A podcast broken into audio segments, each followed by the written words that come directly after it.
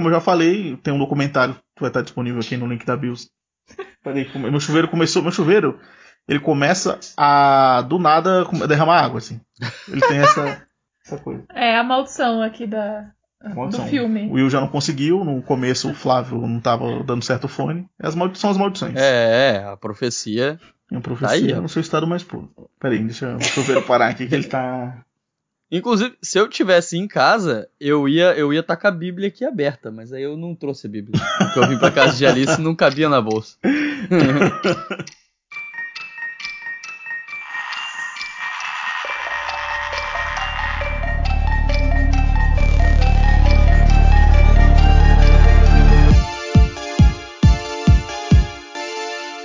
Está no ar mais uma edição do Eu Não Acredito em Nada, o podcast de terror da Odisseia.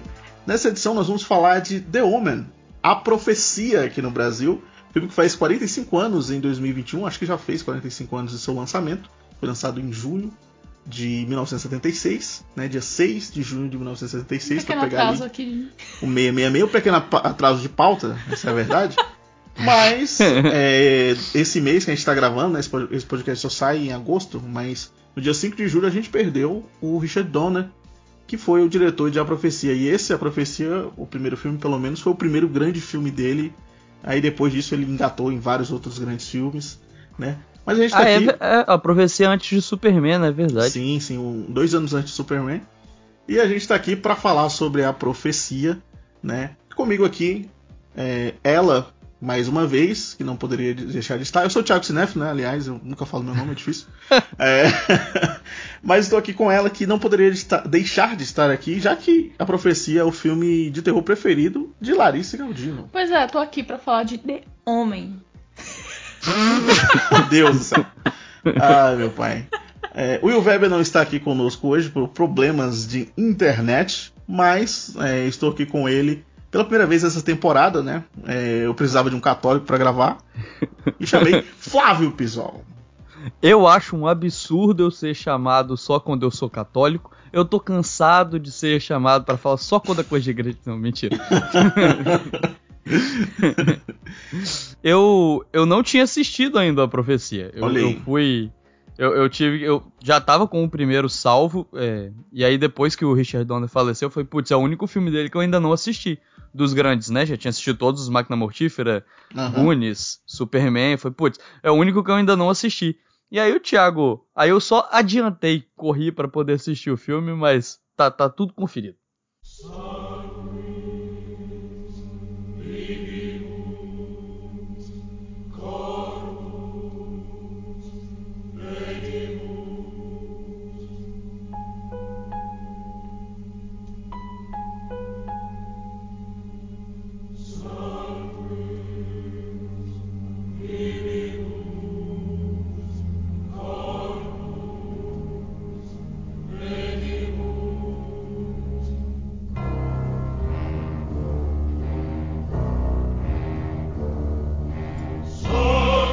falar de The Homem de 1976, de A Profecia, como eu falei, dirigido pelo Richard Donner, que é, nos deixou em 5 de julho desse ano. É um cara que depois de A Profecia, A Profecia foi o filme que lançou ele, né? Ele tinha feito antes é, Perry Mason, tinha dirigido só séries de TV, Perry Mason dirigiu Agente da Uncle, dirigiu é, Agente 86, que é uma série que depois virou filme, né? Com Steve Carell. E curiosamente profecia... todos esses que você falou ganharam novas versões, né? Sim, sim, sim, todos esses A gente da Uncle tem, Perry Mason, a HBO fez ano passado, então né, nada, nada dos antigos está ficando antigo, tudo, tudo é refeito. É, a Profecia foi o primeiro grande filme do Richard Donner, depois ele fez Superman, fez Máquina Mortífera, fez Goonies, Goonies. né? Fez vários outros grandes. O último Inclusive, filme dele foi. Goonies eu quero muito, eu quero muito rever Goonies. Tô, tô, fiquei com vontade de rever Goonies. É um passou, filme da infância. Passou um dia desse, eu acho que na sessão da tarde, se eu não me engano. Mas faz tempo, né? Sessão da tarde passou Goonies? Passou, mas faz, faz, foi, eu acho que foi início do ano, cara, se eu não me engano. Ou foi final do ano passado, mas eu lembro que passou. Exatamente. Tava até nos Trend Toppings aí, pessoal comentando hum. sobre Goonies. E o filme tem um roteiro do David Seltzer, que é baseado no próprio livro dele, que lançou inclusive duas semanas antes do filme estrear, né, para uma campanha, espécie de campanha de marketing, né? O filme ele estreou no dia 6 de junho de 76, como eu falei, para pegar ali esse 666. E é, eu vou pedir para Flávio Pisol ler a sinopse de A Profecia para nós, já que o Will Weber não está aqui, que é o senhor sinopse. Um diplomata americano, preocupado em não chocar a esposa em virtude da morte do seu filho ao nascer, lhe oculta o fato e adota um recém-nascido de origem desconhecida. Mortes misteriosas começam a cercar a família do homem, que sem saber pode estar criando o anticristo em pessoa. Mas eu queria saber de, de vocês, e o Flávio já comentou um pouquinho é, por cima, que não tinha visto ainda a profecia e viu. É, perguntar então pra Lari qual foi a primeira vez que você viu a profecia, assim, que você lembra? E o que você sentiu quando assistiu? Então, eu vi ali no iníciozinho da adolescência, eu tava tentando descobrir um hobby, né? E daí eu falei, putz, vou ver filmes pra ver se eu interajo aí com o mundo do cinema. oh, um erro. E daí.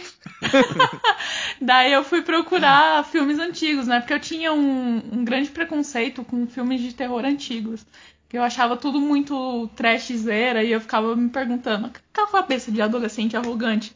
Tipo, caralho, como é que as pessoas se assustavam com isso, sabe? Uhum. E daí eu fui atrás de filmes mais antigos e eu comecei a ver muitos comentários sobre a profecia. E tinham muitos conceitos na época, né? Que os cinéfilos falavam sobre fotografia, trilha sonora, e eram coisas que eu não entendia muito bem. E a profecia me ensinou na prática. Porque eu lembro que quando eu vi a profecia pela primeira vez, que eu escutei a trilha sonora, me veio um frio na espinha absurdo e um puta frio na barriga. E eu falei assim, caralho, esse é o filme que me ensinou realmente o, os conceitos técnicos do que faz realmente um filme bom. Um filme ser bom. Cinema. É, a, né? a, trilha sonora desse filme é, é, bizarra mesmo. Ela tem ali um pouco do Exorcista, né? Mas ela dá uma, uma revitalizada massa. O Jerry Sim. Goldsmith é, é, é, uma trilha que arrepia, é, é, concordo plenamente. Eu só vi agora o filme, mas é, é como diria o Thiago, cinema. é, o impressionante é que o Jerry Goldsmith ele ganhou o Oscar né, com essa trilha e ele tinha feito inúmeros outros trabalhos. É, com Ele fez, né? Foi o único Oscar que ele ganhou na carreira, assim, por essa trilha de, de, de A Profecia. É, ele tá nesse filme e nos outros dois também, só que os outros dois filmes com menos presença, né? A trilha. Mas a trilha desse filme, cara, principalmente o Ave Satani, que é o tema, que o filme começa com, com ele termina com ele, mas durante o filme inteiro ele vai dando pinceladas. Eu achei muito parecido também com, por exemplo, Poderoso Chefão tem isso, né? Tem um tema do Poderoso Chefão, uhum. e aí durante o filme vão dando pequenas é, versões do tema, né? Uhum. O Ave Satani tem, tem bastante isso, né? Que é, é, bem forte. A gente falou um pouco também no, no podcast sobre trilha sonora do Ave Satani, da presença da, da, da, das letras em latim nas músicas de, dos filmes de terror, né? Vários filmes se utilizam disso, inclusive o, o recente Corra também tem, tem isso, o Nós tem também. Então é, é, muito bacana a trilha do, do Diego Smith, arrepia, né? Só que para falar um pouco da profecia, é, eu, eu, vamos, vamos a um pouco de história, né? Vamos a um pouco de história. Porque assim, os Estados Unidos ele passava por um, por um momento, né, ali no. Depois da Segunda Guerra, né, em 1945 ali, teve um momento de paz ali nos anos 50, e aí nos anos 60, anos 70, começou um período que eles chamam de um período triste ali dos Estados Unidos, né? Teve o Watergate, teve Charles Mason, teve é, a Guerra do Vietnã, né? E daí começaram a sair muitas coisas pessimistas, tanto que a profecia é considerado um filme dessa leva de pessimismo, né? Teve, eles falam que a profecia é o último filme da Trindade do Diabo, que dizem, né? Que é começou ali com o Bebê de Rosemary em 68, aí vem o Exorcista em 73 e a Profecia em 76. Dizem que a Profecia inclusive é o elo mais fraco. Eu até concordo um pouco, eu acho se comparar os três filmes, eu gosto menos de A Profecia do que o Bebê de Rosemary e Exorcista, mas eu gosto bastante ainda do A Profecia, eu acho ele incrível. A trilha, inclusive, é uma das coisas mais incríveis. O Jerry Goldsmith ele tinha feito trilha já para o Planeta dos Macacos, mas ele fez para Star Trek, fez para Alien, Rambo, é tudo trilha do Jerry Goldsmith. Sim, o cara é foda. Sim, ele, ele, ele, fez muita coisa. Tipo, até mais recente, tipo, ninguém. Não é um nome, né? A gente fala muito do John Williams, a gente fala Sim. muito. Mas o, o, Jerry Goldsmith ele fez muita coisa. Inclusive, ele teve participação na trilha de Mulan. Porque eu fui procurar depois, né? Até Sim. porque, de fato, ele fez. Ele fez a trilha de. de Luna e Tunes de voltação, cara. Maravilhoso. Caraca, não sabia essa disso. Pessoa, essa pessoa merece o mundo. É, o Jerry Goldsmith é tipo o Roger Donner, né? Porque o Donner ele dirigiu filme de super-herói, dirigiu filme de ação, filme de terror. Uhum. O cara dirige tudo, assim. E a profecia, né, teve um orçamento ali de 2,8 milhões e lucrou 60. Eu, eu gosto, assim, faz tempo que eu vi a profecia a primeira vez, eu, eu não lembro exatamente quando, mas eu lembro muito das chamadas do, das sequências do filme que teve em tela quente. É... teve chamada é, pro terceiro filme na tela quente, pro quarto filme na, na tela quente. No, no, no, Nessas sessões de madrugada, geralmente da Globo, tinha bastante. No SBT, enfim. Mas eu vi adolescente também, gostei muito da atmosfera do filme. É, para mim é uma das melhores coisas do filme, que não conseguiu se repetir nas sequências e nem na, no remake, muito menos no remake. É, essa, essa, essa mitologia que o filme cria, essa, essa, essa atmosfera né, que, que o filme cria, eu, eu gosto demais assim dessa coisa que a profecia tem. E, e, tipo, é uma. Quando você descobre tudo que envolve o filme, né? Todas as maldições que dizem que o filme tem, todas as curiosidades e tal, você começa a perceber isso, pelo menos assim, eu acho. É, então, quando eu assisti, eu não sabia de nada dos bastidores. Eu fui assistir uhum. assim, de um jeito bem cru. E depois eu fui ler sobre o filme, daí eu descobri as maldições, daí eu passei a ter medo do filme. é. Não, esse filme, ele é bizarro mesmo, né? Ele até tem. Ele faz ele tem um episódio naquela série lá do Sim. Cursed Films, né? Sim. Uhum. É. Eu, eu assisti e falei, gente, que, que, bagulho bizarro. Como, como assim? É, é, muito um bagulho de lenda que, que dá um medinho, dá um medinho. Você fica, hum, será, gente? Será, será que ler a Bíblia? É porque você vai vendo o, o, os sites, eles vão falando coisas muito parecidas, né? As notícias, mas muitas delas aumentam. Tipo, por exemplo, tem um, um caso lá do cara que, que do zoológico que foi morto é, naquela cena dos babuínos, uhum. o cara que cuidava lá de um tigre foi morto é, por um tigre depois, né? Um, cara, um tigre matou ele. E aí falam que foi um tigre, uns falam que foi um leão, outros falam que foi dois uhum. leões. Tipo, fica essa. É. Cria essa coisa, né? De, de lenda urbana. Eu acho que pra mim a mais chocante é realmente a da estrada, que tá com a produtora e ela termina decapitada igual o personagem do filme. É, e daí é, tem, a, tem a parte que o pessoal aumenta, que eles falam lá que eles estavam no quilômetro meia meia e não sei o que, era meio é. meio, meio. Ah, nada. Estavam indo pra cidade de Omen. né? E sendo que na essa... real foi só de... É, ela só foi decapitada pela Sim. placa mesmo. Essa, essa é a hora que você fala, oh, aumentou demais. Aí começou é. a virar mentira. isso aconteceu numa sexta-feira 13. Sim. Tem, tem, várias, tem, várias, coisas assim, tem várias. Aconteceu na sexta-feira 13, no quilômetro 666, a 6 e 6. Eu falo, calma. Quando você tenta inventar uma mentira, você tem, a gente sabe que você tem que, né? É, ser ambicioso demais faz a história se perder. Não pode. O Fala falou que ele tem um episódio, né, no, no Cursed Films, né, que é um documentário da Shudder. A gente assistiu, né, amor? A gente assistiu. Cinco, cinco episódios e tal. Ele teve um documentário dedicado a, a, ao, a essa maldição de, de, de a profecia, chama The Curse of the Omen. Foi lançado em 2005, dirigido pelo John McLavert. Ele está disponível no, no YouTube. Vou deixar o link aqui para quem quiser ver. É, mas falando um pouquinho das curiosidades do filme, ele tinha um título antes de Anticristo, né, o Anticristo. É, os direitos do livro eles foram comprados ali pela Warner, mas por ser muito parecido com o Exorcista, ele foi engavetado. Daí teve uma cláusula no contrato que dizia que se a produção não fosse realizada, os direitos voltariam para o escritor. E aí é, os direitos do filme foram para Fox. O produtor pediu para que retirassem os excessos é, que tem no livro, né? Nada de bruxaria nem patas de bode. Curioso, onde estavam as patas de bode? e o foco devia ser nos diálogos baseados nas sagradas escrituras e no crescimento da tensão, tendo em mira uma brusca curva dramática em seu final. Né? Eles queriam fazer um filme ah. mais psicológico, vamos dizer assim, né? É, assim, é, é muito difícil de falar se teria sido melhor ou pior deixar essas coisas, né? Mas eu, até que eu entendo. Eu, pela, acho que pela primeira vez eu vou falar que talvez um produtor estivesse certo, hein? Não, e a gente vai ver depois que ele tá certo em algumas coisas. Por exemplo, o, é, o produtor que é o Harvey Benhard, que ele é, produziu Goonies depois, é, o Donner e o, e o Seltzer, né, que era o, o diretor e roteirista, eles estavam brigando muito porque o Donner queria essa dualidade, tipo, que as mortes fossem acontecendo e você não soubesse que o menino era do mal. E o Seltzer queria que as coisas ficassem claras, que o menino era realmente o filho do demônio. Né? E aí ah. eles ficavam brigando com isso. E aí o produtor né, falou que não, escolheu ir com o Seltzer. Falou assim: não, eu quero que o, menino seja o filho do demônio desde o início. Sabe? É, mas assim, eu acho que isso fica claro, mas o Donner também consegue deixar um pouquinho de dualidade na montagem. Eu acho que ele encontrou um jeito de, de colocar aquilo ali sem, sem ser tão é. escondido, né? Eu também acho. De outra forma. Porque a, cê, a gente tava revendo, né, o filme e a gente percebe que o menino ele tem muito um ar de inocência ainda. Sim. Apesar uhum. de ser mal, né? E eu acho que as duas ideias são boas e de alguma forma eles conseguiram fundir algumas é. coisas ali uma coisa que o remake não faz, né? O remake Sim. tira totalmente a dualidade, toda a ambiguidade Nossa. do filme vai pro ralo no remake.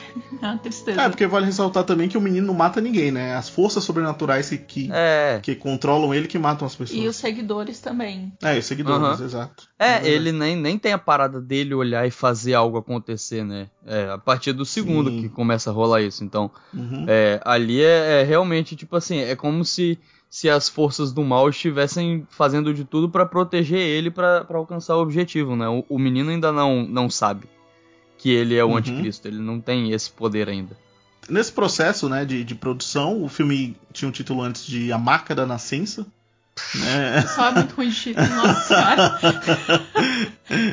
e daí, nas filmagens, né, no hospital, as mães que iam parir no mesmo dia das filmagens é, reclamaram com os produtores, né, porque acharam o título ofensivo do filme. Aí Isso os é produtores mudaram pra The Omen, né? Que é a profecia, que é muito melhor. Sim. Né, que... Com certeza. Como vimos, as mães estavam certas nesse caso. As mães, as mães defenderam, as mães defenderam. É... Segundo o MDB, o David Seltz ele afirmou que a única motivação para assumir a função foi porque ele precisava muito do dinheiro. O que é, o que é certíssimo. Tá certíssimo, tá senhor David Seltzer. Né? Inclusive, a outra parte é a que eu mais gosto. Continua aí. É, ele afirmou que ambientou a história em Londres porque ele, deveria, ele tinha que fazer uma viagem à Inglaterra. Olha que cinema. Isso é, isso é muito bom. ele deu um jeito de pagar a viagem dele, cara. Esse cara é um gênio. Vou fazer turismo do meu jeito. Não, e o, e, e o melhor ainda, ele escreveu o filme, ele nem precisava estar tá lá para gravar, se ele quisesse.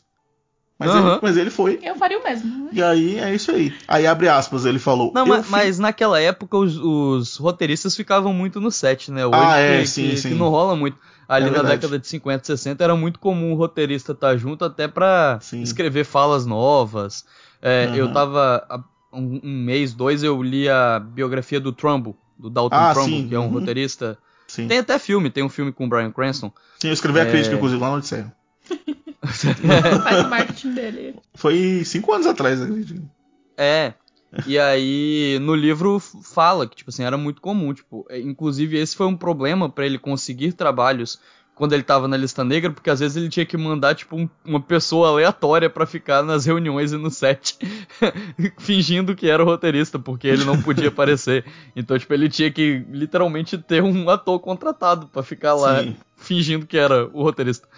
Porque isso era muito comum a pessoa ficar no set, né? Então ele, ele uhum. aproveitou, David Selter, gênio, aproveitou para fazer uma viagenzinha. Não, tá ótimo. E, e, por exemplo, a gente que faz rádio TV, a gente já fez alguns roteiros, Sim. e quando a gente vai gravar, corta várias coisas do roteiro. Sim, e aí, o pessoal pergunta pra gente, né? Tipo, é ah, vocês querem cortar o quê? Porque eu não consigo conceber a ideia de escrever um roteiro e não estar no dia da gravação. Porque uhum. tem coisas que para mim tá muito claro. E pra, é, pra galera não. Hoje não rola tanto porque é, é, bem mais o filme é do produtor, né? É, então, sim. tipo, um filme da Netflix, o roteirista cagam pro roteirista. Tipo, ele escreve, sim. ele nunca mais nem vê. Tipo, ele vende o roteiro, o roteiro não é mais dele, fazem o que quiser com o roteiro, contrata outra pessoa aleatória, enfim. É, é evolução ou desevolução do cinema, enfim. É, o Saldes ele falou assim, abre aspas, eu fiz estritamente pelo dinheiro. Estava com dificuldades. Eu acho terrível o tanto de pessoas que acreditam nessa besteira. é incrível, ele escreve um filme sobre. Porque assim, o livro é, tem muitas diferenças, porque tem esse negócio de pata, de bode, essas coisas mais. Mas não tem essa dualidade que o Donald tentou trazer, né, pro filme. E aí, ele escrevendo, eu acho muito foda, porque ele não acredita em nada do que ele tá escrevendo. Uhum. Ele tá escrevendo aquilo, ele quer ganhar dinheiro, e é isso, é exatamente isso. E ganhou duas vezes, né? Porque ganhou com o livro e ganhou com o filme. Provando que quando você se motiva pelo o dinheiro te motiva, você é muito mais eficiente. É isso aí, eu não acredito em nada sendo, um, sendo um podcast totalmente capitalista. É... o Gregory Peck ele foi escalado como pai do Damon, e aí teve um, um, fato curioso, né? Porque o filho dele tinha suicidado, o Jonathan, é, um ano antes, em 1975. E o Gregory Peck ele já estava meio se aposentando ali, ele já tinha feito vários filmes, é um ator de Hollywood bastante conhecido, fez o Sol para Todos, fez várias outras, outras, produções aí, um ator, é um ator clássico, né? Em 75 ele já estava se aposentando, e aí foi chamado para fazer o filme, aceitou, né, devido aos nomes envolvidos também. O produtor também é, insistiu para que ele, que ele fizesse o filme. Aí teve o Jerry Goldsmith que já tinha feito trilhas ótimas também. E ele acabou é. aceitando. É, porque não, não, é, não é tão normal assim é, esses atores classicões né, participarem de, do, dos filmes de uhum. filmes de terror, né? O filme de terror era, era meio que mal visto. Até hoje é e na época também era. Então esses diretores, esses atores mais importantes, eles meio que fugiam. Você pode ver que tipo o Exorcista é, tem o Max von Sydow, mas o Max von Sydow não era gigante na época que Sim. ele fez, né? Ele ficou grande depois. Então é, é muito é, é, muito curioso ter o, ter o Gregory Peck. Eu acho que é muito importante ter o Gregory Peck. Ele é decisivo pro filme, para mim. Sim, ele tá muito bem no filme. Muito bem. Nem se compara a Liv Schreiber. não, pelo amor de Deus, não tem um terço da expressividade do Gregory Peck. Aquela sobrancelha grossa do Gregory Peck é decisiva pro filme. o Raven Stephens, né, que vive o Damon, um garotinho, ele foi escolhido entre vários atores profissionais e nos bastidores o dono afirma que ele matou endiabrado. E eu super entendo, porque o Thiago passou o filme inteiro falando, olha que criança fofa, eu falava onde. ator, ator de método, né, gente? Pelo amor de Deus, é ele método. já era profissional, ele já, já sabia ali que do método tinha que entrar no personagem. Os pais já tinham medo dele desde pequeno. É, aquela cena, por exemplo, do carro lá que ele bate na mãe, não era a mãe, né? Eles substituíram pelo Richard Donner. Uhum. E aí ele, o Richard Donner falou para ele, falou assim, ó, oh, bate em mim como se não houvesse amanhã, não para. E aí ele começou a bater no Richard Donner e teve uma hora que o Donner falou corta e o menino não parava de bater nele. Era uma loucura. E ele era lourinho, né? Eles fizeram essa cena primeiro. É... Porque foi meio que um teste dele. Aí ele era loirinho, aí ele falou: ah, pinta o cabelo dele de preto que ele vai ser o meu escolhido. Assim. O, o Donner até fala que os outros atores eram profissionais demais. Ele queria uma pessoa mais natural. Né? E aí... que fosse endiabrada de verdade. É, endiabrada de verdade.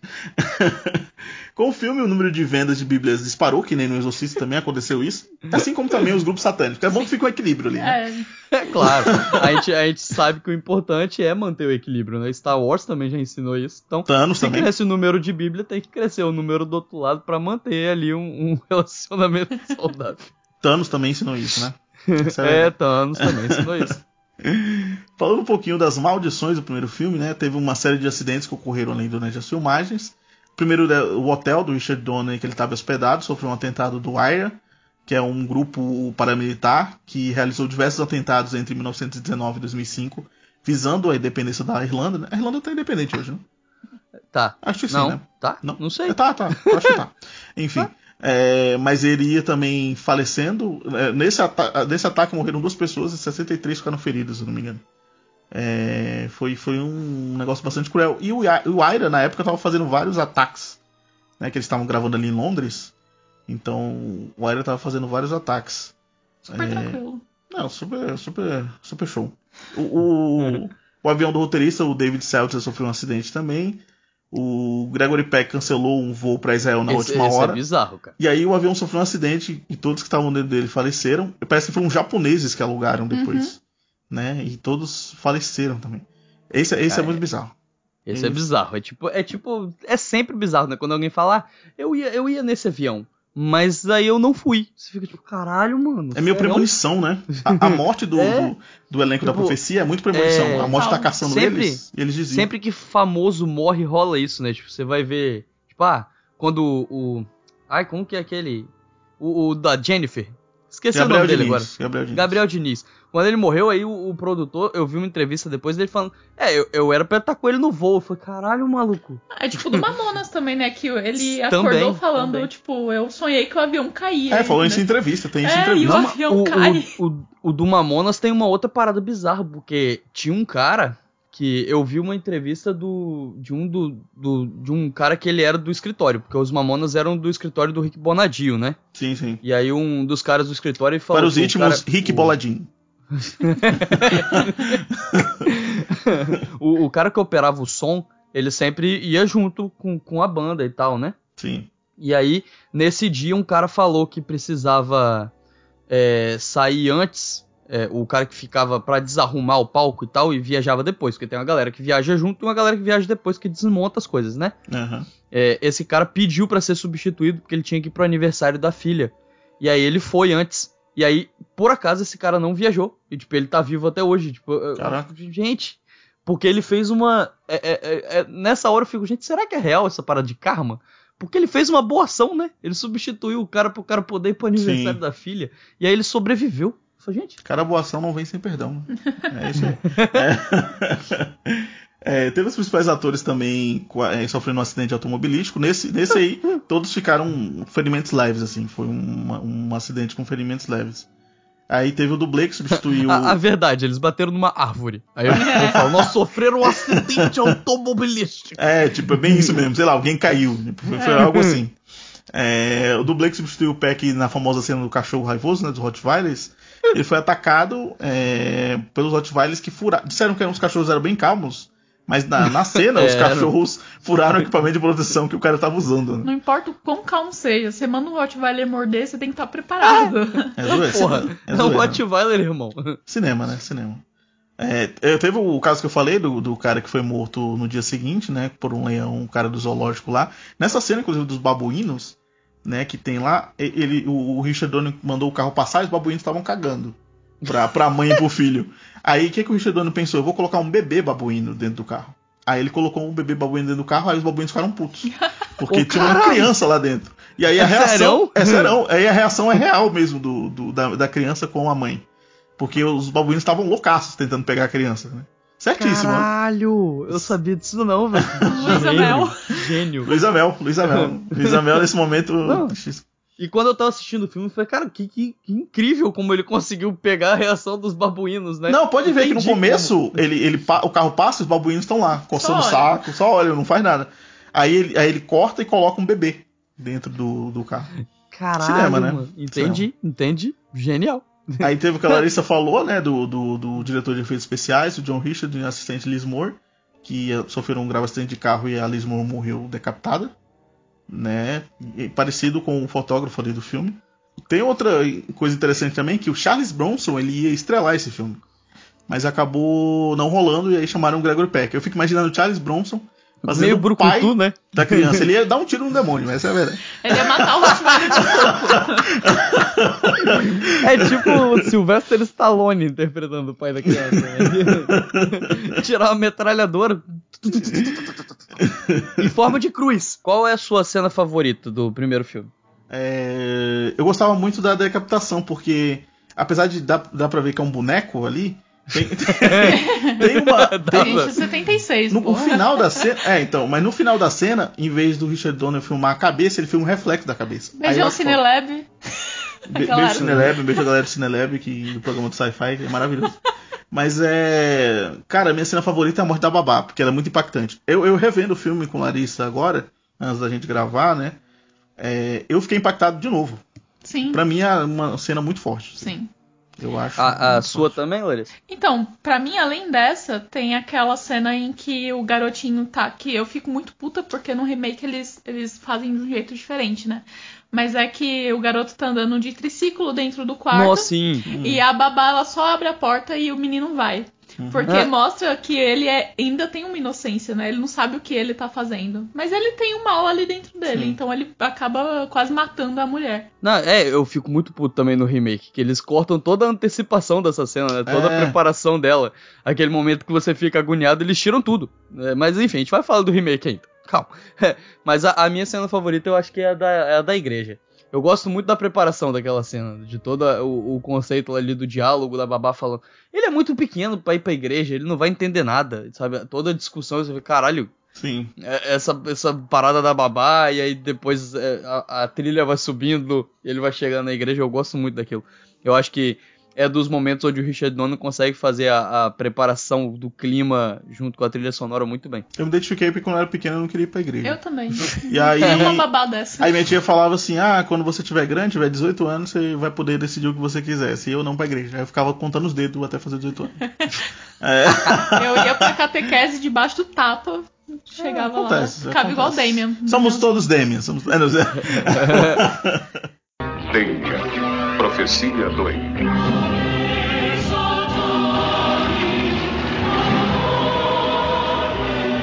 Vamos agora pro segundo filme, Damien Homem 2 ou. Damiãozinho. Damião. Damião. Cadê o Cosme? Damião. Damião. Só falando cadê os doces? É, Damien, A Profecia 2 de 1978, dirigido pelo Don Taylor, que tinha dirigido antes A Fuga do Planeta dos Macacos. E foi escrito pelo Stanley Mann, de Conan o Destruidor. O Stanley Mann também, é, acho que ele roteirizou depois Chamas da Vingança, também um baita filme. E é, pelo Mike Rhodes, é, que dirigiu Flash Gordon, dirigiu o famoso clipe também do Queen, que é Flash. Ah, dirigiu esse clipe. É, e baseado no argumento do Raven Bernard, que é o produtor do primeiro produtor. filme. Né? Tem uma curiosidade sobre essa direção, porque o, o Mike Rhodes ele foi contratado para dirigir o filme, só que a galera não gostou porque achou ele muito lento. Né? Falou é, que os métodos dele eram muito lentos. Aí demitiram ele e colocaram o, o Don Taylor, que tinha uma reputação de ser aquele diretor de estúdio para terminar o filme. Aham. Uh -huh. De, de faz. Exatamente. Chega e faz. E Exatamente. E aí... Não é um Stanley Kubrick da vida, não é um William Friedkin que fica três semanas filmando bacon. Mas ele Exatamente. pegou a, a, primeira parte do filme, porque a primeira não, parte depois... é maçante, assim. Pois é, então. Aí, tipo, logo. Porque assim, logo depois. É, o, o, o Mike Rogers ele ganha também crédito do diretor porque várias cenas ficaram que ele dirigiu. Tristeza. Sabe? Tipo, o, o jantar ali no uhum. começo que tem a família do Damian e a véia dizendo que ele é do mal, ficou essa cena. Ficou várias cenas no, no, quartel, no quartel general também. Então várias cenas permaneceram, né? O, o, livro é baseado no. O filme é baseado, perdão, no livro do Joseph Howard, que, é, que é uma trilogia de livros também. Na verdade, tem mais livros, tem uhum. só três livros. Só que cada livro é escrito por uma pessoa, né? O primeiro foi pelo Setter, o segundo pelo Joseph Howard e o terceiro a gente vai ver depois, por quem foi escrito, eu não lembro agora. o, o, filme ele começa uma semana após os eventos do, do, do primeiro filme lá em Israel, né? É, com o personagem do Bugenhagen, e depois ele avança lá em sete anos. Eu vou pedir mais uma vez para Flávio Pisol ler a sinopse de A Profecia 2. Um adolescente toma consciência de que é o anticristo e após o choque inicial passa a usar seus satânicos poderes para matar qualquer um que suspeite de sua herança demoníaca. Nossa, gostei desse nome. eu tava falando pra Flávio que eh, eu acho que esse filme tem seus momentos, né? Assim, apesar de que ele é bem inferior ao primeiro, Nossa. mas eu acho que ele tem alguns momentos assim. A gente tava conversando sobre que a trama. Eu e a Larissa tava conversando sobre assistindo o filme que a trama da da aquela trama lá ah, do alimento, aquela coisa, eu acho horrível. O dono da Yoki, o, don, o dono da Yoki. faltou um Elise Matsunaga pra fazer os cortes ali, faltou. Mas é. pra dar uma editada no filme. Pra né? dar uma editada, faltou. é, ficou muito. Se, se o filme tivesse uma hora e meia, talvez ele funcionasse melhor. Eu assim. também acho. Ele tem a mesma duração do primeiro. Se ele tivesse assim, eu acho que essa. Aquela parte que eles estão bem no comecinho, que eles estão ainda vendo os caras morrem, né? É o Burgenhagen. É, o Burgenhagen lá. Eu acho que é essa o parte. Burger King. Burger King. Eu acho essa parte super desnecessária. Eu acho que poderia ter começado ali na casa já sete anos depois, ou eles poderiam ter começado logo depois do, dos eventos, né? Sei lá, uma semana depois, um dia depois. Sim, sim. Porque eu, eu acho que fica. para quem não entende, né? para quem tá vendo, fica parecendo muito que, que é, tá acontecendo tudo ao mesmo tempo que você deu um salto no tempo e só depois que os caras foram lá escavar um negócio e aí descobriram o um menino. Parece que ele ficou escondido durante sete anos, mas todo mundo já sabia da existência dele. Então... É, essa ideia, inclusive, é a ideia do, do David Seltzer, que ele, ele foi convidado para escrever o roteiro do segundo filme. Mas ele Mas recusou. ele não tava precisando de dinheiro. É, ele não tava precisando mais de dinheiro. Eu ele queria mais ir pra Londres. não queria mais ir pra Londres, pra outra cidade. Ele recusou e, e, Não, até porque o segundo filme se passa nos Estados Unidos, ele não se passa no. É por isso que ele não quis. É, é por isso não, que ele não é. tinha um país para viajar. É verdade. Ah, Estados então, Unidos, o, não. O primeiro se, não precisava se, ir pra Londres. Não, ele era embaixador. que ia fazer o filme na Suécia, ele tinha escrito. Ele era embaixador, tinha que ir pra Londres. ele era embaixador da. Embaixada americana em Londres. Mas, assim, ele recusou porque ele não tinha interesse em escrever sequência, ele falou. E aí, anos depois, ele falou que se tivesse escrito a história do segundo filme, ele teria ambientado no dia seguinte. A do primeiro filme, com o Demi criança morando na Casa Branca. Mandar uma cartinha que, pra ele. Que é, o, é a história do livro, mais ou menos. Ele coloca muito essa relação do Damon com a política, né? Que o filme, na verdade, dá uma abandonada, assim. Deixa ele mais como... É como é, um cara da segundo, guerra. O segundo abandona isso, né? O primeiro tinha essa ligação com a política, faria total sentido ele com o presidente, essa, eh, que seria essa relação. Seria, seria interessante. Mas eu eu acho que esse filme tem eu não sei se eu posso dizer que ele tem seus momentos. Eu só, tipo assim, eu acho ele ruim. mas é, é, assim, é aquele ruim assistível. Tipo, assisti é. ele de boa, uhum. não, não me deu sono. É, É, tem tem, ah, tem algumas coisas legais, apesar de que eu acho ele muito menos criativo, né? É, Sim. O, mas aí é influenciado pelo fato do Don Taylor ser justamente esse diretor de estúdio. Ele não é um diretor que tem é, tanto cuidado quanto o Richard Donner. Então, tipo, criação de símbolo, ele só bota uns corvos lá e fala, ah, beleza. Tipo, é, porque os corvos Richard... substituem os cachorros, os cachorros, né? Cachorros. Exato, cachorros. o Richard Donner sabe brincar com isso. É, hum. Ele brinca com isso de um jeito muito mais interessante. É, o, a parada dos olhos que o Richard Donner usa muito na montagem. Sim. É, eles até tentam, mas eu acho curioso como eles tentam, só que ele nunca sustenta o suspense. Então, tipo, ele começa a filmar o olho, aí ele já corta. A, uma das cenas que eu mais acho legal é a cena que o, do, que o garoto tenta fazer bullying com ele. Sim, que ele sim, olha pro é garoto é e do lado o garoto bate com a cara na parede, assim. Ele vira e sai caminhando pra parede. Eu falei, gente, o que aconteceu?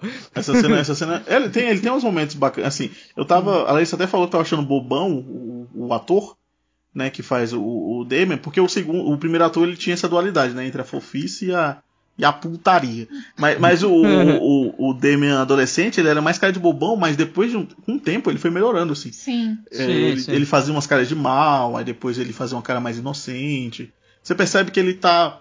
É aquela coisa da puberdade, né? O adolescente ele tá definindo uhum. a personalidade dele, quando ele tinha 12 para 13 né, anos.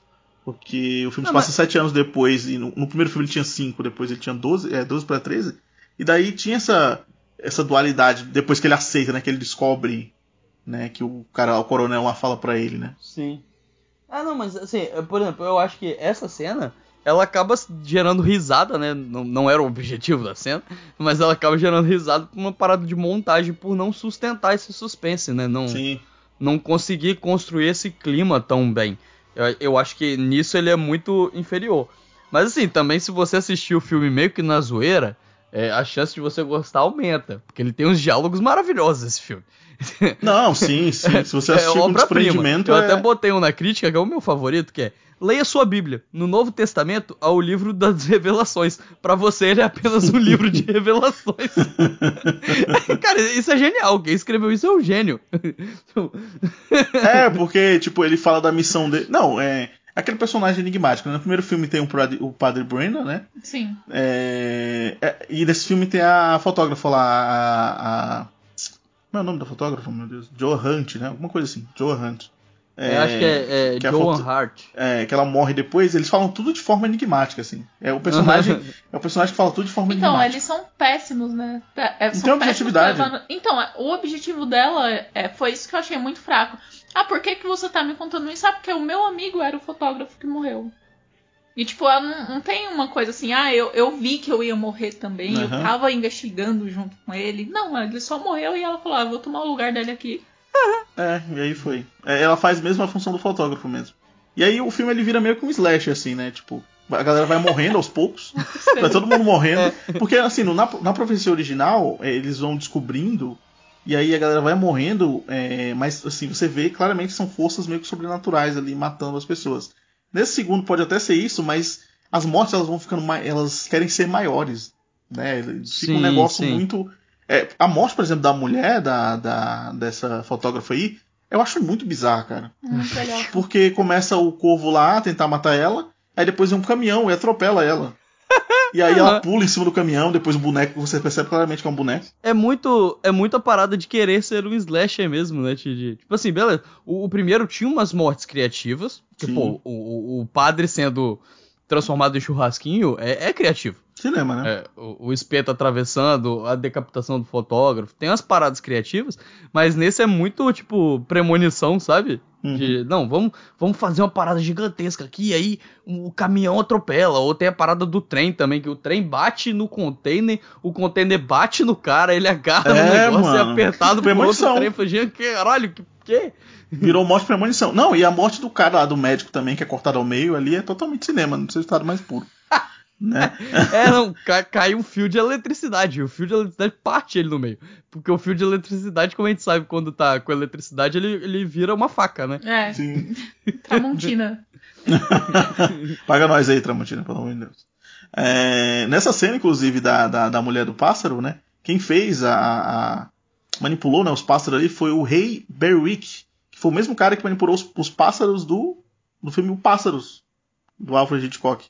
Então, eu, eu, também, quando eu tava assistindo o filme, eu não, tinha, eu não sabia da informação, mas quando eu tava assistindo o filme, eu falei pra Larissa: Ó, Larissa, é a mesma coisa do filme Pássaros aí. Então, isso parece muito coisa de produtor deslumbrado. Fala assim, putz, ele fez lá o negócio do Alfred Hitchcock, vamos trazer vamos ele pra fazer quê? igual, achei, é... achei legal. Porque se esse cara tá aqui, o nosso filme vai subir muito no conceito. E daí fica uma merda. É. Eu acho que é, é, muito de fazer uma cópia, né, do que, tá, do que deu certo por algum motivo. Eles falam, ah, não, deu certo lá, ficou mó legal, o corvo matando gente, vamos fazer. Olha que bacana. E não, não fica. Eu gosto só do, do corvo ser substituído pelo cachorro, assim, porque o cachorro tem as limitações físicas. O corvo ele voa para onde ele quiser. Sabe? É porque pra matar o corvo também precisa de, um, de, uma galera, né? Porque o corvo também tem. Não, não tô dizendo que o corvo é melhor, tô dizendo que eu, eu acho que o corvo ele consegue se esgueirar mais. Ah, eu sei lá, se fosse pra ir pra esse lado, eu tinha colocado um Pokémon. Vou colocar uma rixa do, do corvo com, com Rottweiler, assim, Tinha que juntar os dois, né? A trilha continua sendo do Charlie Goldsmith, né? Apesar de, de menos é, exemplar aqui nesse filme. É, é, eu acho que ela perde a força pelo fato da direção não sustentar suspense, né? Então, tipo, Sim. onde tinha que ter suspense não tem suspense, a trilha perde um pouco da força dela, porque Sim. ela é uma trilha que ela funciona no suspense. Sem suspense, ela vira só a galera cantando em gregoriano. e o ator vencedor do Oscar, né, o William Holden, é, que faz o Richard Thorne, né, o irmão do Robert Thorne, ele foi chamado para fazer o Robert Thorne no primeiro filme, mas ele recusou porque ele não queria estrelar um filme sobre o diabo. Falou, tá não vendo? quero fazer é, filme. É, é, o que a gente falou lá de, de do, dos atores, dos grandes atores de Hollywood não quererem interpretar filme de terror, né? É, exato, exato. Ele, e o cara, tipo, tava em alta, assim. É, é, o, a profecia tem essa parada de pegar atores muito em alta. Né, a franquia, pelo menos os dois primeiros filmes, eles fazem isso. No quarto ele já desencanta. Mas, mas no, no, nos dois primeiros eles fazem isso, né? E aí ele aceitou ah, e fazer. O, o, remake também. O remake tem um elenco foda. Não, assim, sim. Totalmente mal utilizado, mas tem um Eu elenco foda. Eu tava falando isso, que chega a dar dó, assim, porque Péssimo. o, o, Michael Gambon faz o Bugenhagen. Cara, Michael Gambon. É, é foda o elenco do. É triste, né? É triste. É e o Michael Gambon já tava fazendo Harry Potter. Por que, que você fez isso, cara? É, uma complementada na renda, às vezes. Todo, todo, mundo precisa pagar suas contas, né? Essa é a verdade. Os boletos vão chegando. Essa é a verdade. Falando em contas, o filme teve um orçamento de 6,8 milhões, um pouquinho mais do que o primeiro, e lucrou. Lucrou é ótimo. Lucrou. E lucrou apenas. Tem uma cebolinha aqui com a gente. Pera, pô. e lucrou apenas 26,5 milhões. Bem menos do que o. Apesar de que eles falam assim globalmente, mas o filme só estreou no Canadá e nos Estados Unidos. Mas é isso. Globalmente. É. Mais de um país já, já se enquadra em internacional. É mais uma coisa de, de orçamento, porque o outro, o primeiro teve um orçamento muito menor, né? 4 milhões a menos por aí e foi muito melhor que o segundo. É que nem Jogos Mortais. Quanto mais eles vão aumentando o orçamento, pior o filme vai ficando. É verdade, é verdade. Mas o último é maravilhoso porque tem Chris Rock e eu encarei como uma comédia e me diverti assistindo Espiral. Thiago com essa mania de, de encarar como comédia os filmes que não são pra se desculpar, porque aí ele assiste uma parada muito ruim e fala, não, mas eu encarei como comédia. exatamente, exatamente. Ele cresceu. Que imaginação pervertida disse ao homem a mentira de que o inferno fervilha nas entranhas da terra. Só existe um inferno, a monotonia estúpida da existência humana. E só existe um paraíso. E agora tem todo o poder. O êxtase do reinado do meu pai. Sanil Edemen com Rossano Brazzi e Lisa Harrell. Devemos pedir a Deus que nos dê coragem, orientação e força. Seria o anticristo? Vai acontecer o apocalipse? A profecia 3, o conflito final. Na sexta nobre às 22h10. Vamos lá para Omen 3, The Final Conflict, de 1991, aqui no Brasil. A Profecia 3, o conflito final. O título do livro, aliás, é o conflito final, a última profecia, que foi o, a dublagem que a gente viu. Chamou o filme assim. Talvez não seja tão final assim, né? Porque tem um quarto filme. Então... É, então já não é tão final. Mas essa. Mas essa. Final. mas esse terceiro filme ele fecha a saga de Damon Thor, né? É, dirigido pelo Graham Baker, que fez o Beowulf, o Guerreiro das Sombras, não o filme atual, né? O filme anterior do, do Beowulf. Foi escrito pelo Andrew Birkin, de O Nome da Rosa baseado no livro do Gordon McGill. Como eu falei, tinham três livros, né? O primeiro do Celtic, o segundo do Joseph e o terceiro do Gordon McGill. O filme eles passa 20 anos após o segundo filme. Isso não é citado, né, no decorrer do filme, mas sabe-se que o Damon ele tem 32 anos, a gente faz as contas de matemática. O Damon tem 32 anos e o monge italiano fala que passou 20 anos caçando ele. Sim. Então, no segundo filme ele tinha 12, passou 20 anos. 32. É tão difícil assim achar uma pessoa, né?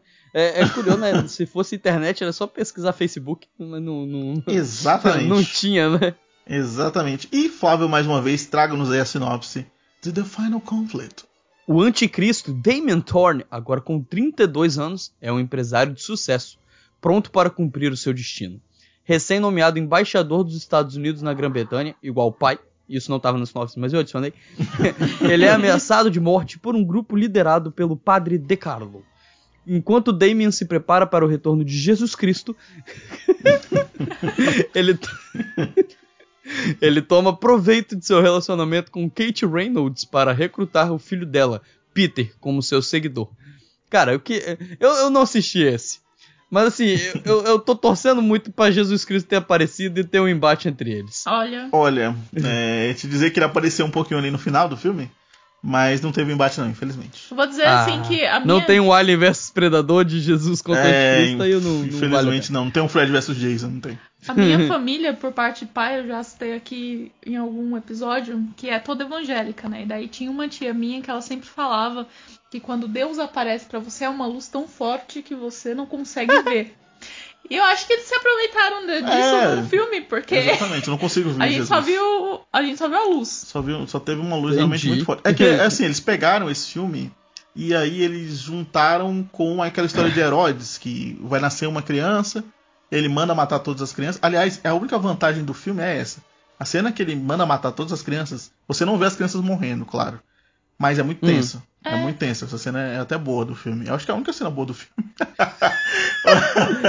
mas é, é bacana. Sempre assim. arrumando assim. alguma coisa para aproveitar. É, Temos duas horas de filme, mas tem uma cena boa, gente. Ah, pra tem mim, a única cena, coisa que dá pra aproveitar bacana. são os doguinhos no filme. Ah, tem vários doguinhos. Tem uma cena que tem vários doguinhos. Parece um comercial de ração, um pedigree. Porque eles estão caçando raposas aí, tem uma, uma cena assim. Mas é, isso aí, o filme ele é basicamente isso. Tem o Sanil fazendo o Damon Thorne, totalmente caricato. Ele perde aquela dualidade né, que tinha aquele, aquela inocência barra maldade, não, aqui é o Sanil do mal mesmo.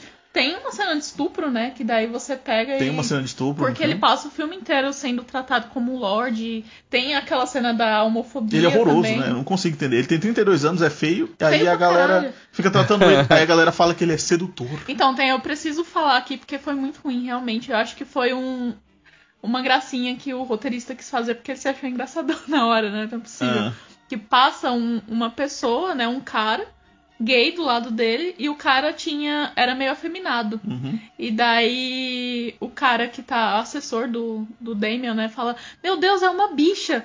E daí o Damien olha pra cara dele e fala: são todos filhos de Deus. É muito, é muito zoado isso. É, é muito zoado esse falo, diálogo. Meu Deus do céu, que coisa horrorosa. É muito zoado esse diálogo, Deus do céu. E o Sanil fica uhum. fazendo uns monólogos gigantescos. Ele tem uma estátua de. Ele tem uma estátua em casa de Jesus na cruz. Gigante. É que é. Ele tá com a cabeça torcida, né? Ele tá de costas, ah, pegado é, na cruz sim, de costas. Sim, sim. Aí ele fica fazendo uns monólogos com a estátua, assim, é muito bizarro. Com Satan, né? Com o pai dele.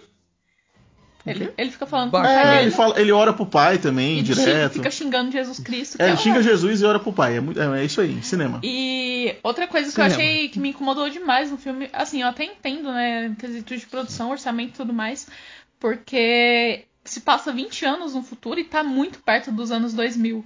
E eles não mudam absolutamente é, nada, não nada. na É um filme dos anos 80, total. É muito. É, me incomoda demais, gente. É, é muito bizarro. A é gente entende, bizarro. né, que é muito mais fácil você fazer uma coisa que se passa no passado, porque uhum. você tem referências, do que no futuro. Sim. Mas eles poderiam ter, sei lá, ai, vamos mudar, sei lá, o penteado de, desse cara aqui, porque tá todo, todo homem é, parece tá um com, Beatle. Ele tá com cabelo igual, todo mundo, todo mundo parece um integrante dos Beatles, né? Do Rolling Stones, alguma coisa do ah, tipo. mas aí eles acharam que os Beatles ia durar muito, né? Até anos 90 e que, que não ia mudar a moda, gente. É, pode, pode ser que seja isso mesmo. Mas aí o filme ele, ele faz isso, né? Tem essa saga do Damon tentando matar Jesus, é, o novo Jesus, né? Que vai nascer, porque. É, primeiro que ele interpretou mal a Bíblia, né? Porque a Nossa Bíblia, Senhora. Apocalipse fala que Jesus vai retornar em toda sua glória como uma pessoa adulta mesmo, não como um bebê. Mas Sim. enfim. É, tem, tem isso, né? Ele caçando as pessoas. Aí ele tá enfraquecendo, porque o. o... Ga galera da Record não gosta desse filme, porque não é igual a É, a galera, a galera não curte. Né? Galera, beijo, galera da Universal aí. Mas a, a, tem essa, essa parada, Colegas né? estágio estão aí na Universal. E ele tá enfraquecendo por causa disso. E aí ele manda matar as crianças. Aí tem uns padres da Itália que querem matar ele, que pegaram é aqueles punhais lá. Total. Né, o, é, é, o nome da rosa. É, é, as adagas de Meguido, né? Que chama. aí sete padres vão tentar matar ele pra apunhar. apunhar apu... Caralho, mano, tá foda. Vão tentar apunhalá-lo. Apu... Não, Tenta não consigo furar, falar. Tentar vou tentar furar, furar ele. Vou tentar furar. Tentar furar ele, essa é a verdade. e aí fica essa saga inteira, né? Aí no final do filme ele morre né? Porque a mãe da, dessa criança e a, a, Kate mata ele, né? Porque é, ele consegue pegar o filho dela, tornar ele um seguidor, e a mãe puta mata ele, e aí no final Correto. Jesus aparece. Achei o final lógico. E é uma coisa lógico, assim, lógico. Que, que, me incomoda, porque assim, são sete adagas e são sete pessoas para tentar matar o Damien, né? e daí o filme o vai. Número cabalístico. Ele número vai cabalístico. trabalhando assim com, com uma é, coisa o, meio o trapalhões. número 7 é importante aí pra, pra Uhum. Eles vão fazendo uma coisa assim, meio trapalhões, que a galera vai morrendo no meio do caminho. E você vai ficando, puta, tá acabando a daga, velho. Não é, porque ele mata uma pessoa e pega a daga, mata outra e pega outra daga. Aí ele. É foda, é isso aí, né? Fazer o quê? Mas é isso, acaba o filme ele morrendo, né? Porque ele já tá enfraquecido pelo nascimento barra volta do Messias, mata retorno né, do Messias. Os judeus acham que é a primeira ainda. Mas assim, eles matam. eles matam. Eles matam o Damon e aí Jesus aparece ao fundo, mas a gente não vê o rosto porque é uma luz, é apenas uma luz em forma de, de Jesus, né? É isso que acontece. Uma é... luz em forma de Jesus. Uma luz em forma de poético. Christ. Poético, poético. poético. Colombo Pascoal ali. é, exatamente. O filme custou 5 milhões de dólares e teve uma bilheteria também de 20 milhões, arrecadou menos os três, né? E aí é, custou um pouquinho mais que o primeiro e um pouquinho menos que o segundo filme. A Profecia 4 Não se engane com esta linda menina. Ela é a encarnação do mal. Dona de um poder diabólico. Capaz de destruir todos os que atravessam o seu caminho. A Profecia 4 O Despertar.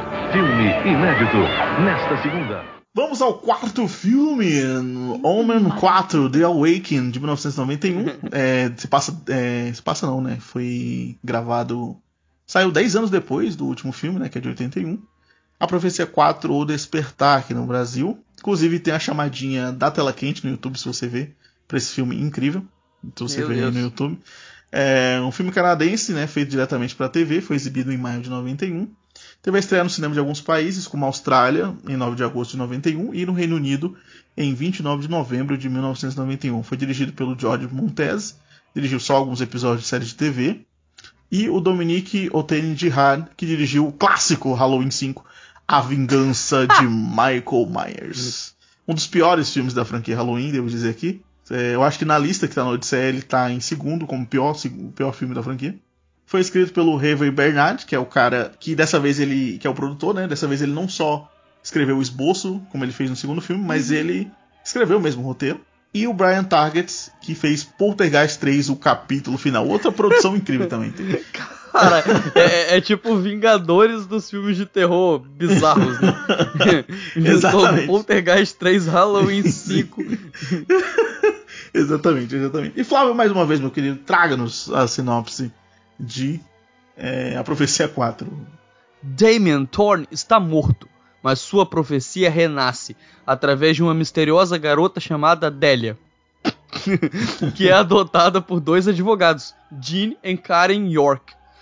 Quando Karen percebe que seu bebê nasceu sob circunstâncias suspeitas, ela contrata um investigador particular para encontrar os verdadeiros pais de Delia, uma série de acidentes bizarros começam a acontecer, e Karen suspeita que todos estão conspirando contra ela à medida que vai descobrindo a verdade sobre seu bebê. O que você achou, amor, de A Profecia 4, os clássicos do cinema? Cara, eu achei que é assim, um filme de aventura, realmente, sessão da tarde, você vai ver ali, você sente um. Né, uma, é, a trilha sonora uma que, coisa... que o, o Jerry Goldsmith saiu, né? Entrou o Jonathan Sheffer, e a trilha sonora é toda aventuresca, assim. É, você, aí tem, tem algum. Harry Potter, tem é uma parte da trilha original, né? do primeiro filme. Sim, tem. E daí ela termina com uma trama meio Days of Our Lives, assim. É, é uma coisa. é bem novela mesmo. Inclusive tem um ator, né, que é o Madison Manson, é, que faz o Dr. Hastings, que ele é da novela Days of Our Lives. É, então. É uma coisa bem novela. Esse filme, é, o mais interessante é que é, tem toda aquela trama. É como se fosse um remake com uma menina, essa é a verdade. Porque o filme, ele. No final do filme você vai descobrir que era filha de Damon Thorne, né? Porque no, no, no terceiro filme, isso não é deixado claro, mas no terceiro filme. É, ele estupra uma menina, né? Sim. Uma moça, que inclusive mata ele no terceiro filme. Ah, dá um spoiler, filme ruim. Eu dei um spoiler, tô dizendo. É. Ele estupra a menina, que, a Kate. A Kate, estupra a Kate. Sim, e aí. eu, eu tô falando. Eu tô... É, é, ele é foda, é o feminismo é isso. Mas assim, ele, ele, estupra, ele estupra a Kate. É, e aí. Não, não é deixado claro que, que ela, ela ficou grávida. É. Né?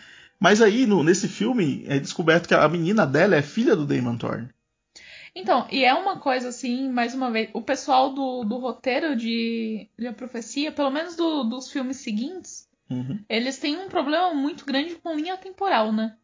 Porque eles não calculam as coisas. O filme saiu 10 anos depois, e daí o Damien morreu quase na mesma época, porque a gente calculando ali, tá quase no início dos anos 2000. Sim, sim. E daí eles não calculam, porque a menina já tá grande quando ela já, né? Quando ela... não quando ela é adotada, mas quando sim. ela começa a ter os poderes ali. Enfim, é a tristeza. É, e aí se repete aquelas coisas do, do primeiro filme, só que muito piores. Né? A, a menina é, mostrando, demonstrando ali que ela tem alguma coisa de. Não poderes, né? Mas ela demonstra que tem alguma coisa com o mal. Tem um, mais uma vez um cachorro, um Rottweiler, de novo, ao lado não, dela, mas, fazendo as mas, coisas. Assim, eles cagam pra linha do tempo, mas sei lá. Porque eu, eu não, também não assisti esse, esse o Thiago falou que não era pra eu assistir mesmo. Falou, não. Não, isso aí nem precisa, não, pode. Isso aí não, é... não, não, assiste. Mas é. o, é eu, eu li aqui a sinopse e falei, uai, mas a, a profecia diz que é a cada dois mil anos, né? Porque né? Cristo, e, então sim, sim. Tem, tem dois mil anos, como assim? Mas então, cara, ela é filha dele é faz uma... pelo menos um pouquinho de sentido. É uma trama, tipo, mega elaborante, porque é a menina. Ela é a neta do, do Satã, né? Ela é a neta das bruxas que vocês não conseguiram é, queimar. Mas ela, a trama é muito mirabolante, que no final você descobre que ela tinha um irmão gêmeo, ela comeu o irmão gêmeo. Quê? Ela, tipo, absorveu, aí ele virou um embrião, aí retiraram dela e colocaram no bebê que a mulher teve depois, que a mulher também fica grávida. Hã? Aí viram gêmeos, só que a menina tá grande e a criança pequena, aí viram gêmeos que vão comandar o mundo, sabe? Então, sabe é, é muito mirabolante. É uma novela, assim. X-Men. Ruim. Não, eu não sei se vocês lembram um episódio de Friends em que o, o, o Joe ele faz Days of Your Lives, né, lá no sim, sim. Friends. E daí ele faz um transplante cerebral e daí ele vira a vilã. É, eu sei, é, eu sei. É essa trama, é, assim, inclusive é quem faz nível. a vilã é a Susan Sarandon. Exato. É, eu lembro dessa trama. É basicamente esse nível, assim, de bizarrice a trama. Aí já começa a bizarrice no início, porque o cristianismo do filme, que as pessoas avisando que a menina é do mal, é substituído pelo misticismo. São pessoas que têm cristais de lua, sabe? E os cristais são pretos. É tipo o anel do humor, sabe? É, é, e nesse momento aí eu não culpo as pessoas, porque eu não acredito nessas coisas de cristais de lua, de, de horóscopo, sabe? Então eu não culpo as pessoas que não acreditam. Sim, eu Se também... fosse eu, eu seria a pessoa cética do filme. Exato. Sabe? É, é muito bizarro. Eles. Eu acho que a única. É, claro que não desmerecendo novela, mas assim, é uma novela ruim, assim, tipo novela da Record. É uma novela das seis. É, não, novela das nem toda novela das seis é ruim. Novela das ah, seis são boas. Maioria... É, e, e a única coisa boa do filme, que a gente até mencionou, é o protagonismo feminino. Nesse filme, o foco é total nas meninas. Sim. Tipo, na mãe, é a mãe que investiga, a mãe que faz a função de investigador e tudo e a, a menina, né? Que é, é a Adélia. mas aí no final é só pra catapultar o, o próximo filho de Satã, sei lá. É, o menino que vai vir depois. É, então. Mas é... é uma trama masculina. No geral, mesmo que tenham mulheres protagonizando, no geral é uma trama super masculina. É, porque no final, né? No final vira uma trama masculina porque eles, eles fazem isso, né?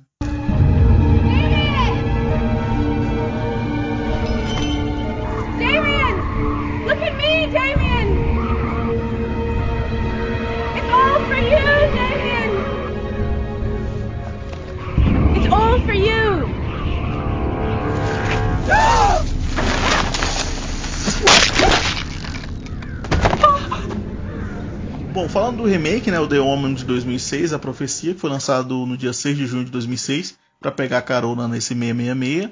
E curiosamente, ele saiu numa terça-feira, só para pegar carona nesse, nessa, nessa data, né? O filme ele foi dirigido pelo John Moore, que logo depois dirigiu Duro de Matar Um Bom Dia para Morrer. né? Esse filme eu acho que é o pior da franquia, acredito eu, Duro de Matar, não gostei. E foi escrito pelo David Seltzer, roteirista do filme original. Só que ele foi escrito pelo David Seltzer, só que não, por quê? Quem dirigiu o filme, quem escreveu, na verdade, o filme foi o Dan McDermott. Né? Ele foi contratado, escreveu o roteiro. Só que o Writers Guilds of America, né, que é o sindicato ali de roteiristas dos Estados Unidos, ele achou o filme muito parecido com o de 76. E aí tirou os créditos do Dan será? McDermott. por, por, que será? O, o, cara pegou todos os diálogos, ele literalmente só copiou, foi Exatamente. É um remake, é por isso que chama remake. ele tirou, né, o, o, os direitos, né, e aí deu pro Seltzer, mesmo é, o Seltzer recebeu o crédito, né, no início do filme tem lá tudo, mesmo sem estar envolvido com nada na produção. Inclusive eu acho uma injustiça com o Seltzer, porque ele não está envolvido nesse filme e mesmo assim ele ganhou crédito. Pelo menos ele não é ocupado pelo filme ser ruim, né? A galera lá do roteiro. Exatamente. Mas, mas quem não pesquisa pode achar que é ele, né? É, Fala, então. nossa. É, exatamente. não, quando eu, a primeira vez que eu não pesquisei e vi, eu falei, caramba, como é que o Celto escreveu um filme tão bom? E agora que ele tem a chance de fazer alguma coisa diferente, ele escreve praticamente a mesma coisa, mas não. A gente não sabe que foi ele. Eu acho que a sinopse não precisa nem ser falada, porque é praticamente a mesma história do primeiro filme. Não tem nada. Basicamente não, é, é a mesma. É exatamente a mesma história do primeiro filme. Mas aí, Flávio, já que você não viu o 3 e o 4, o que, que você achou do remake de A Profecia? eu adorei ter que assistir o remake, Thiago. Muito obrigado. achei o filme horroroso, cara. Assim, é, no começo eu até achei que, tipo, ele ia ser. Porque eu até botei a única coisa boa é que o filme me deu vontade de escrever, porque eu escrevi uma crítica gigante no Letterboxd, uhum. porque me deu vontade de falar mal dele mesmo. Mas, é, então se quiser conferir a crítica inteira, é, enfim, tá lá no meu Letterboxd. Mas, no começo eu achei que ele ia ser tipo um, uma refilmagem meio que produto do nosso tempo. Tipo, uma refilmagem que, que é mais explicadinha, porque uhum. todo aquele começo do primeiro filme que é quase é, é, parece meio. É uma parada meio onírica, meio de sonho, né? Enquanto ele tá andando no carro. E, e, o filme resolve tudo em cinco minutos. Tipo, ó, o bebê morreu, ele adotou outro, papo, foi para Londres. Uhum. Tipo, em cinco minutos ele resolve. Aqui é tipo 30 minutos de filme. Porque eles têm que explicar tudo. É, ele começa do, morre, do, do, Ele começa com aquele ele... negócio de Roma, do Papa, né? Começa com aquele negócio nada a ver. Né? Ah, e aí tem todos os diálogos dele vendo que o bebê morreu. Tipo, o, o filme é super explicadinho. Eu falei, tá, mas beleza, é produtor achando que a galera não vai gostar do filme antigo porque ele é ambíguo, né? Então aqui a gente vai deixar tudo muito claro. Já, já não tava gostando, mas menos mal. Mas só que aí na hora que começam as cenas de suspense e que o filme copia muita coisa, o roteiro é muito igual. E a direção também, tem umas horas que os planos são idênticos também. Né? Uhum. O último copia a direção do Richard Donner e foda-se. Mas aí ele copia um monte de coisa. Na hora que chega nas cenas de ação, ele, ele não copia o que é mais importante que é a preparação do clima. É Sim. igual a gente tava comentando da cena do, do triciclo, que aqui é um patinete. Sim. E, ok, produto do seu tempo, trocaram por um patinete. Se fosse feito hoje, seria um patinete elétrico. É, naquela cena Mas da, não é. A gente falou da criança que ele tá jogando videogame, né? Na Sim, época ele tava brincando tava... com outra coisa, né? Tava é, fazendo barulho. Não, então. se, se fosse hoje, seria um patinete elétrico. Não é, é, é um patinete normal. Mas... Se fosse hoje, ele estaria com um startup ali na Faria Lima. ele... é, mas ele, ele corta toda a antecipação, tipo, porque aquela cena, apesar de ser uma montagem batida no original, mas super funciona, porque tipo, mostra o garoto rodando em círculo doidão, Sim. aí mostra a mãe botando o aquário no negócio, aí volta, mostra o menino, mostra a mãe, e vai trocando, você fica, cara, o que, que vai acontecer? O que, que vai acontecer? Aqui não, ele já começa com o menino andando de patinete e a mãe em cima do negócio, você fica tipo, ah, aí ele bate e fala, ah, legal, Bateu. Exatamente. É, ele uhum. é um filme que não tem a atmosfera do, do não, primeiro não filme. Não tem suspense nenhum. tudo que eles podem fazer para cortar a atenção, eles cortam. É, a, tem a cena da babá. É, que, a, que, a, babá aparece, uhum. que tem toda a parada de como que ela chegou aqui, que no primeiro filme eles transformam meio que numa cena de suspense, né? A babá vai subindo. E você fala, cara, Sim. os pais vão chegar junto. Não, eles resolvem um diálogo e falam, ó, foi aqui a agência. Foi, tipo, por quê? Por que, que vocês uhum. cortaram o, o, suspense, cara? Por exemplo, nessa cena da babá tem. Você não vê o rosto da pessoa, né? Da babá no começo. Sim. Aí depois tem um take nos olhos da babá. Aí tem um take no cachorro. Os olhos do é, cachorro. É, Aí nesse ele mostra a babá inteira, ele não mostra os olhos. Ele não faz um Sim. close nos olhos tudo que eles podem fazer para acabar com o clima, eles fazem. Tipo, o filme é do anticristo e é anticlimático também, porque é totalmente, sabe? Eu vou deixar um vídeo aqui na, na, na, descrição que faz esse, essa comparação dos dois filmes. É muito. Tem umas coisas muito iguais, claro, mas tem umas coisas. É, o bom, como o Flávio falou, eles não copiaram, né? Nessa morte da babá, inclusive. É, é, tem a morte e aí ele abafa o som fica aquela tensão, né, no momento, aquela coisa, e nesse momento, e nesse filme é substituído pela gritaria e pelo choque. Nossa, Eles querem é, chocar, é... e aí todo mundo sai correndo, aquela coisa, é muito bizarro. Nesse aspecto, ele é um fruto do nosso tempo, né, que é tirar Sim. a transformação para criar susto. Exato. Tipo, a cena do ataque dos cachorros no cemitério. Uhum. Enquanto no original os cachorros vão chegando e você vai vendo aqui pelo Nossa, tem... do cachorro e você fica não, Aquela aqui o cachorro cena... só pula em cima dele. E... A cena do cachorro é... tem mais corte que, que Marcos Matsunaga. É, mas, mas é. tem muito corte. Não, mas, mas é, é, é, tipo, ele tá ali mexendo e o cachorro só pula em cima dele. Porque é para dar susto, não é para criar sim. atmosfera, não é para te deixar tenso. É, é, susto. É que nem Eles os sonhos, um né? E que a única hora que chega perto de funcionar é nessa, porque nas outras o susto passa longe de funcionar. Nessa, mais ou menos, ali. É. Mas a única cena, a cena da igreja, que é uma das minhas favoritas no primeiro, como eu falei, é, é totalmente destruída. Tipo, o diálogo com a babá é ruim no uhum. começo. E aí eles vão destruindo tudo, a chegada na igreja, na, nada daquilo ali funciona. E ali é onde eu falei, cara, meu Deus, o Liv Schreiber não tem um terço da, da expressividade do, do Gregory Peck, né? Tipo, o cara é uma porta. Tipo, o moleque tá falando ele, ah, você tá doente? Tá bem? Falei, que, que, por quê? Tipo, não, não funciona nada, ele funciona. E. E aí eu acho, acho bem, bem deprimente de assistir mesmo, sabe? Tipo, é bem. Eu acho que piorou ainda mais porque eu assisti seguido, né? Uhum. Então eu, eu vi muito perto, eu falei, caraca, bicho, tem umas coisas iguais. Uhum. E aí ele só não copia o que era para copiar. Tu, tudo que não boas. era para copiar, ele copia. O que não era, ele não copia. Foi, gente, por quê? Né? E aí, sei lá, eu não, não, não curto não. Eu achei esse filme bem ruim mesmo, bem ruim. Uma das piores coisas que eu vi nos últimos anos.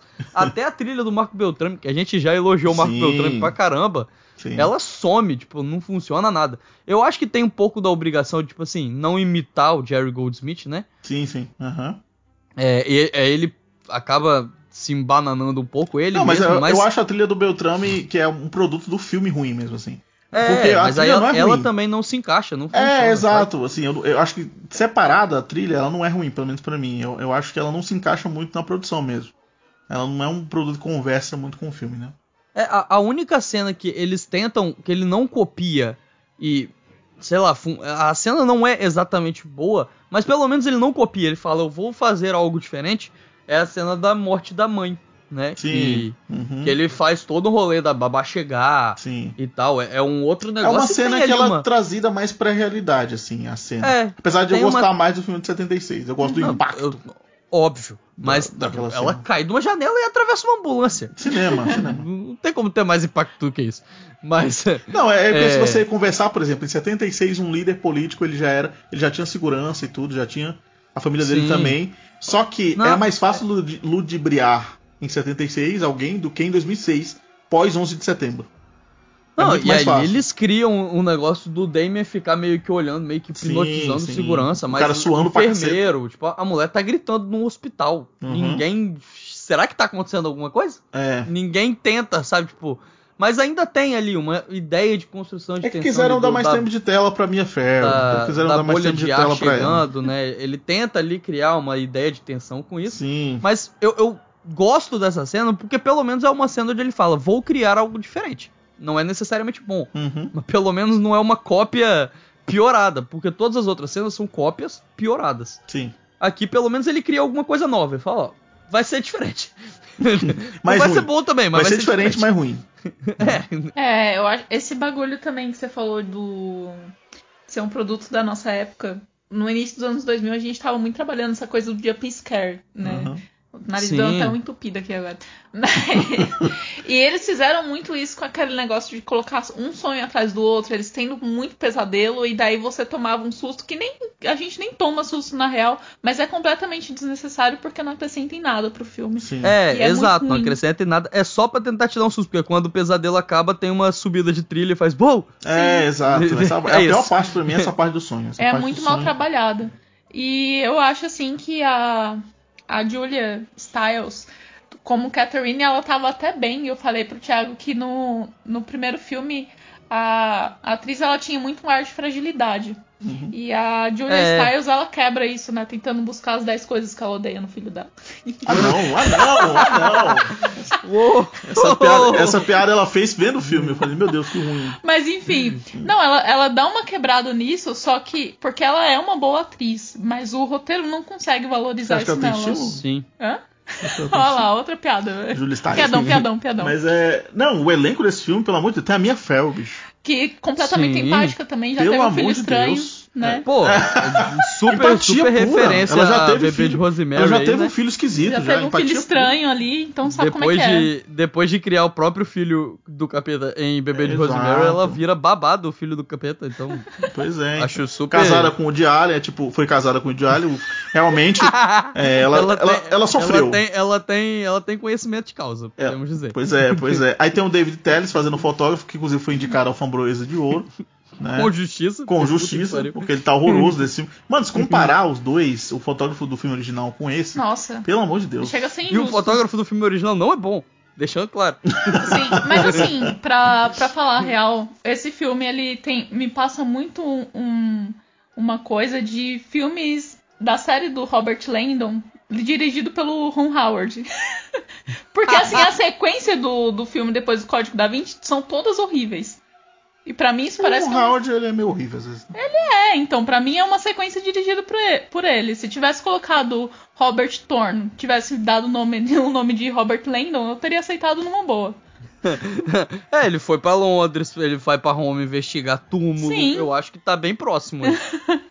aí, aí o, a criança também é ruim, é, o menino que faz a criança eu não gosto. Muito. Também, eu acho que ele não tem essa dualidade. De... Por exemplo, essa, essas histórias de bastidores do ator que faz o Damien são coisas completamente diferentes. Tem uma história que eu gosto muito, que eu até esqueci de mencionar quando a gente falou do primeiro filme, que é a do Richard Donner terminando o filme. E aí o filme era para terminar com o Damien virando o rosto, e aí o filme acaba. Sim. Só que aí o Donner falou pro, pro ator, falou assim, não ouse sorrir. Aí ele sorri. e aí, aí puta, ele fica, encapetado. Fica arrepiado. Só. Só de é falar. psicologia reversa que chama isso. É, exato. E aí a criança sorriu e aí acabou o filme com Sim. ela sorrindo. É muito foda isso. E aí isso não tem, essa energia, assim. Então, eu acho que esse garoto, ele é esse muito menino não parece aquele. o menino do Batutinhas, né? A cara dele. Parece. Sabe quem ele parece também? Só que menos carismático. O garoto do. Só que é que o menino já tá grande, né? E no caso aí ele tá pequeno. Mas ele parece muito o protagonista da fábrica de chocolate, só que no remake. Ah, sei, parece mesmo. Parece também.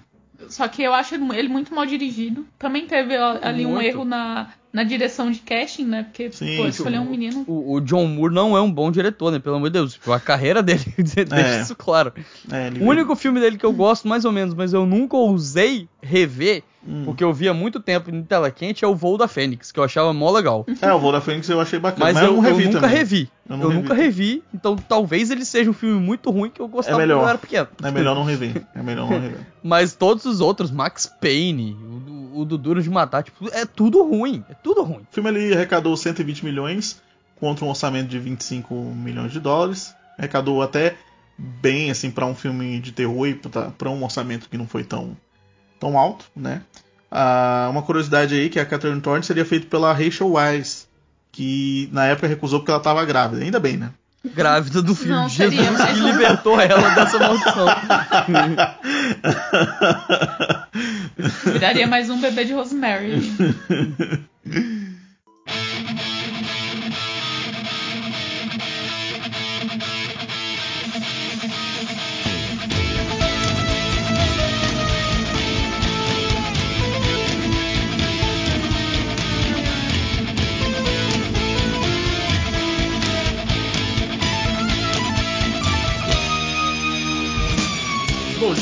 né? A gente pode dizer que o Damian morreu ali em 2016, porque teve uma série também chamada Damian, Inclusive, eu vi o piloto da série. Eu, eu, era aquela série que eu assisti o piloto e falei assim, putz, vou continuar. Mas ela ficou engavetada. Sim. Aí eu esperei a primeira temporada passar, ela foi cancelada e aí eu não vi mais. Mas eu, eu tinha gostado até do piloto, porque eu tinha, eu, foi logo quando eu vi o filme, né, pela primeira vez, ou a profecia pela primeira vez, e aí é, logo começou a série, né? Pela primeira vez não, acho que eu tinha visto pela segunda vez, porque a primeira vez eu vi na adolescência, mas enfim. Foi encomendada uma série, né, em 25 de agosto de 2014 pela Lifetime. Depois foi transferida pro, pro canal. a é... série ser encomendada pela Lifetime já já. é, se você olhar, se você tem TV a cabo e olha o canal Lifetime, você vai ver que é meio bizarro mesmo. Depois ela foi pro canal EIE, né, no dia 29. também não ajuda. O, também não ajuda, né? O canal de Keep Away from the Kardashians, né? Maravilhosa. É tipo, pensa CW, é, aí você desce uns 10 degraus. e aí ela estreou em março, né, 7 de março de 2016, teve 10 episódios. É, em 20 de maio de 2016, dois meses depois, ela foi cancelada pela EE. E a série era desenvolvida pelo Glenn Mazara, é, que era o produtor de The Walking Dead. Eu então acho que foi produtor durante três anos. ia fracassar, né? É, já tava na cara que, que ia dar um fracasso, né? É, a continuação direta do filme A Profecia, né? A série conta a história do Damon Thorne. Agora adulto, ele é perseguido pelo seu passado e precisa enfrentar uma série de acontecimentos macabros para finalmente descobrir a verdade. Ele é o anticristo. Como eu falei. E aí, no meio do caminho, ele vira detetive. É, e passa a investigar. Aí fica um caso por semana, aquela Vai coisa. fazer terapia. É, estilo Lúcifer, né? A série Lúcifer. É. Nunca nem me. Mas o prim... eu lembro que quando eu vi o primeiro episódio eu tinha gostado, até porque ela tinha um clima. Porque assim, o, o episódio ele começa com um flashback do filme de 76. Hum. Aí tem um pouquinho ali de umas ceninhas cortadas do filme que não usaram. Não, não de, de, de cena inédita, mas de perspectiva, sabe? Aí depois ele vai pro Damon e o Damon tem essa dualidade, assim, de ser bom e mal. Mas depois eu não continuei, então, felizmente, né? Que foi cancelada a série. Bom, um fato curioso é que em 2017 o Harvey Spencer Stephen, que interpretou o Damon no clássico de 76, ele foi condenado. O, a criancinha que era endiabrada. A criancinha claro, continuou era... sendo um adulto endiabrado. Exato. Ele foi condenado em plena sexta-feira 13, olha aí. Isso aí é verdade mesmo, não é, não é nenhuma lenda urbana, não. O ator, na época, com 46 anos, foi ah, parar... eu acho que o juiz marcou de propósito. Ah, né? com certeza, com certeza. O juiz deve ter visto o filme e falado, nah, vai ser muito legal eu marcar pra uma sexta-feira 13 o julgamento dele. Era um grande fã, era um grande fã. É... Na época ele tinha 46 anos, foi parar atrás das grades após assumir a culpa com um caso de violência e agressão contra ciclistas, né? Segundo. e depois ele entrou para o choque de cultura. É, exatamente. Segundo o The Sun, em 21 de agosto de 2016, Harvey jogou seu Audi RS6. Eu acho legal que na notícia tem a marca do carro. Em cima de ciclistas em uma rua de Kent, cidade próxima a Londres. Desceu do veículo e ainda agrediu as vítimas com socos. Então, mas a, a galera não, não, entendeu o conceito, né? Que ele tava fazendo um remake da cena em que ele batia na mãe. Então... Ah, sim, Exato, ele tava perto da igreja. É. Olha aí no mapa se não é perto da igreja, essa rua. Certeza que é. Olha aí, ouvinte, olha aí se é perto da igreja. O, o capacete de um deles chegou a quebrar. De acordo com a testemunha do incidente, o ator, abre aspas, simplesmente surtou. Flecha, fecha, flecha aspas. Caramba, eu tô horrível hoje. Eu tô cebolinha praticamente. Ele foi condenado a 12 meses de prisão com suspensão de dois anos. É isso, cada um tem um Thor Batista que merece.